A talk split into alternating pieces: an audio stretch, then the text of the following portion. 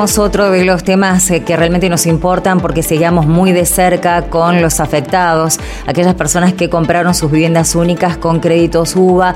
Estos préstamos se fueron actualizando por la inflación, los beneficiarios se empezaron a advertir que se volvieron impagables estos créditos y bueno, finalmente eh, ahora están un poco más aliviados, podríamos decir, porque eh, la semana pasada celebraron la aprobación de la ley provincial que suspende las ejecuciones de aquellos inmuebles que se constituyan como único bien familiar y sean ocupadas en forma permanente. Para hablar de este tema estamos en contacto con Pablo Madrid, integrante de Hipotecado Suba. Hola Pablo, buen día, ¿cómo estás? ¿Qué tal? Buen día, ¿cómo estás? Pero bueno, muy bien. Un alivio, podríamos decir. Un alivio sí, la ley. Sí, verdaderamente eh, contentos eh, de nuestra parte porque, bueno, esto nos da un poco de aire, ¿no? eh, en esta época que todavía la, la pandemia nos sigue afectando, eh, nos da un poco de aire para las familias, para aquellos que estaban comprometidos con, con las cuotas, con el pago de cuotas, que estaban atrasados o que ya estaban en procesos eh, de ejecución eh, por medio de los bancos. Bueno, bueno esto eh, nos da un, un añito de, de, de, tranquilidad, ¿no? Para que sí. las familias se puedan reestructurar económicamente, para que se puedan acomodar eh, a ver si, si, bueno, si pueden conservar sus casas. Sí, eh, obviamente, porque tenemos que tener en cuenta, bueno, vos Pablo nos podés contar, eh, hay casos y casos, eso ya lo sabemos, ¿no? Pero ah, la difícil situación que eh, generaba tener el crédito UVA ajustado a la inflación, lo que estábamos viviendo con la pandemia, lo que muchas familias vivieron con la pandemia, algunas que se quedaron sin trabajo o se redujo la actividad, imagino que fue un año eh, muy angustiante por la pandemia, por saber si ibas a llegar o no a fin de mes, a pagar la cuota con la posibilidad de perder tu vivienda, ¿no? Una situación eh, dramática.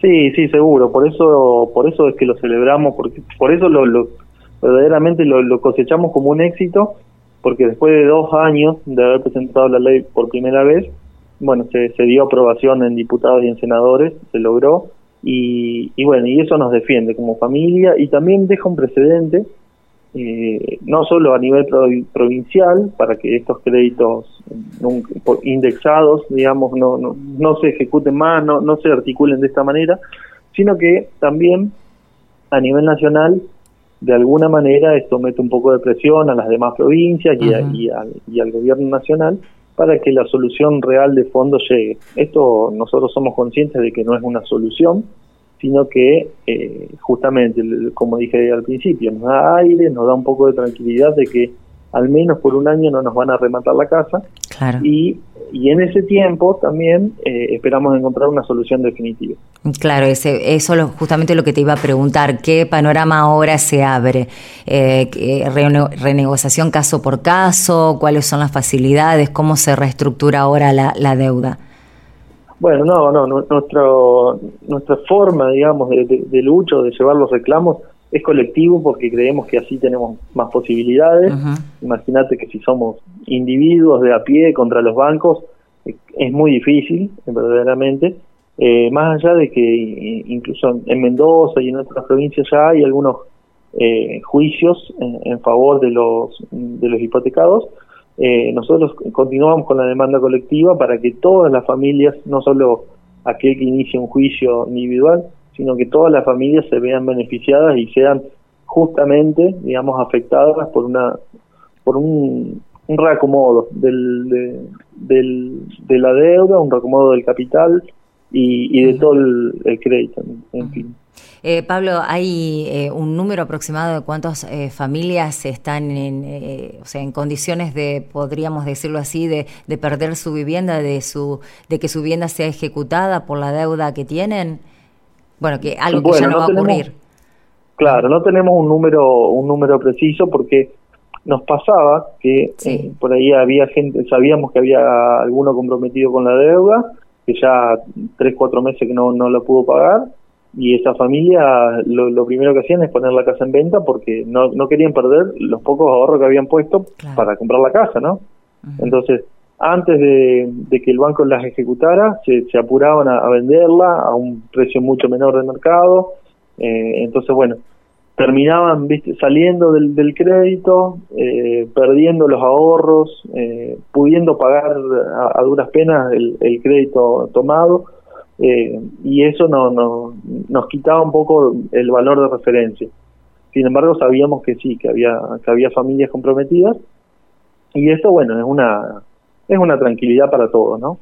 Sí, pero de algo que se necesita sinceramente replantear, porque uno ve eh, lo que está pasando en nuestra ciudad, no es diferente a lo que pasa en otras, ¿no? Pero los inmuebles son cada vez más caros, los dueños de los inmuebles eh, que, bueno, que no que, los tienen en alquiler no los quieren alquilar, eh, la gente que no consigue inmuebles para alquilar. Es una situación eh, llamativa porque tenemos tanto en la ciudad de Rosario, aquí en Santa Fe, edificios vacíos.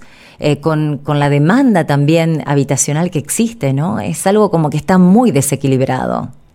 Sí, sí, por eso, por eso es que nosotros reclamamos al Estado como el garante de esa, de esa equidad que tiene que haber entre el mercado y, y, el, cliente, en este caso que somos nosotros. Eh, esa garantía de, que, bueno, que sea libre mercado. Aparte, estamos hablando de un bien de, de vivienda, es un bien único, familiar, no tenemos, no somos gente que tenemos otra casa, no, tenemos otro lugar para irnos a vivir. Entonces, eh, lo, que nosotros luchamos es, es justamente por nuestra casa, por nuestra casita, que ni siquiera es grande, eh, son, son, son casas humildes que fuimos construyendo de a poco, las compramos y las fuimos arreglando, entonces eh, verdaderamente cuando nosotros decimos que, peleamos por, por un hogar, no, no es una casa, no es, no es algo, no es un bien vendible, es, el hogar, es donde vos proyectaste tus sueños, donde vos, eh, no sé, proyectaste tu familia, es, es todo eso lo que nosotros, por lo que nosotros luchamos. Pablo, eh, bueno, seguiremos analizando cómo, cómo marcha la, el, reacomodamiento de todo esto, pero bueno, un año para, para acomodarse y ver cómo se puede legislar de aquí en más eh, todo este tema, como, como estuvimos charlando. Así que bueno, muchas gracias eh, por toda la, la, pelea, por todo lo que estuvieron haciendo y esto como que recién comienza ahora. Sí, sí, sí, tal cual, tal cual. Esto es un puntapié, nosotros creemos, para que, bueno, a nivel nacional también se plantee de otra manera y, sin duda a nosotros nos da un espaldarazo eh, por parte de, la legislatura para que, bueno, eh, saber que estamos en el camino correcto y que, de acá a futuro eh, se pueden hacer mejores cosas y, y tal vez llegar a una solución definitiva. Gracias por la entrevista, Pablo. Buen día. Por favor, buen día. Eh, Pablo Madrid, integrante de Hipotecado Suba, bueno, contándonos, haciendo un pantallazo, ¿no? De lo que estuvieron viviendo y las expectativas que se abren a partir de la sanción de esta nueva ley.